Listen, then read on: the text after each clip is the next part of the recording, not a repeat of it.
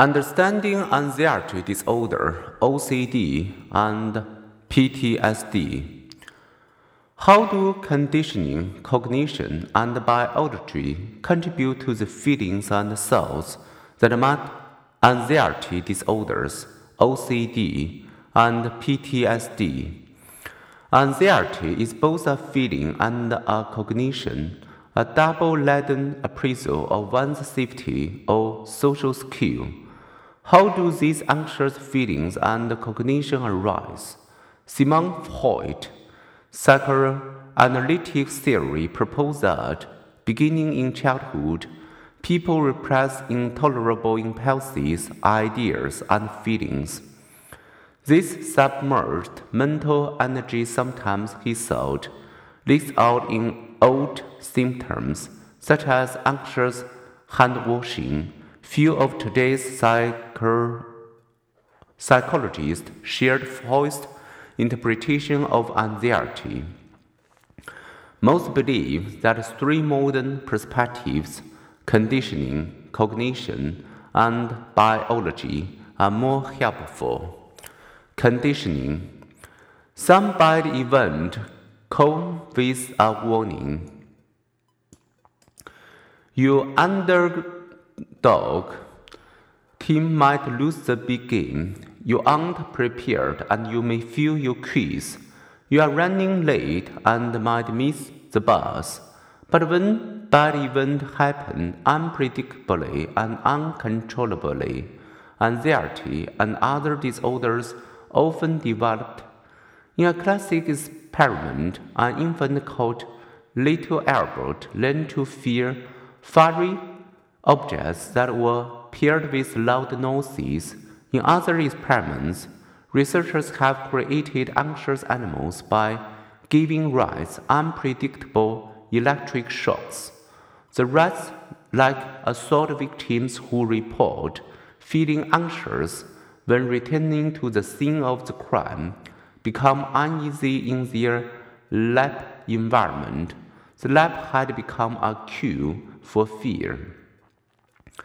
Such research helps explain why anxious people are hyperattentive to possible threats and how panic prone people come to associate anxiety with certain cues. In one survey, 58% of those with a social anxiety disorder experience their disorder after a traumatic event through conditioning, the short list of naturally painful and frightening events can multiply into a long list of human fears. Can you recall a frightening event that left you fearful for a while? We can. I was hurt. I was headed home when my car was struck by another when its driver missed a stop sign. For months afterward, I felt a twinge of unease as a car approached from a side street. Likewise, I remember watching a terrifying movie about spiders and Arachnophobia. When a severe thunderstorm struck and the theater lost power for months, I experienced anxiety at the sight of spider or homeless cobwebs. Why might conditioning magnify a single painful and frightening event into a full blown phobia? The answer lies in part in two conditioning processes stimulus generalization and reinforcement. Stimulus generalization occurs when a person experiences a fearful event and later develops a fear of similar events each of us generalize our fears.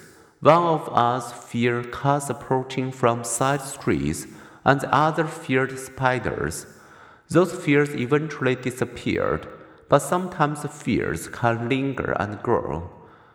Marilyn thunderstorm phobia may have similarly generalized after a terrifying or painful experience during a thunderstorm.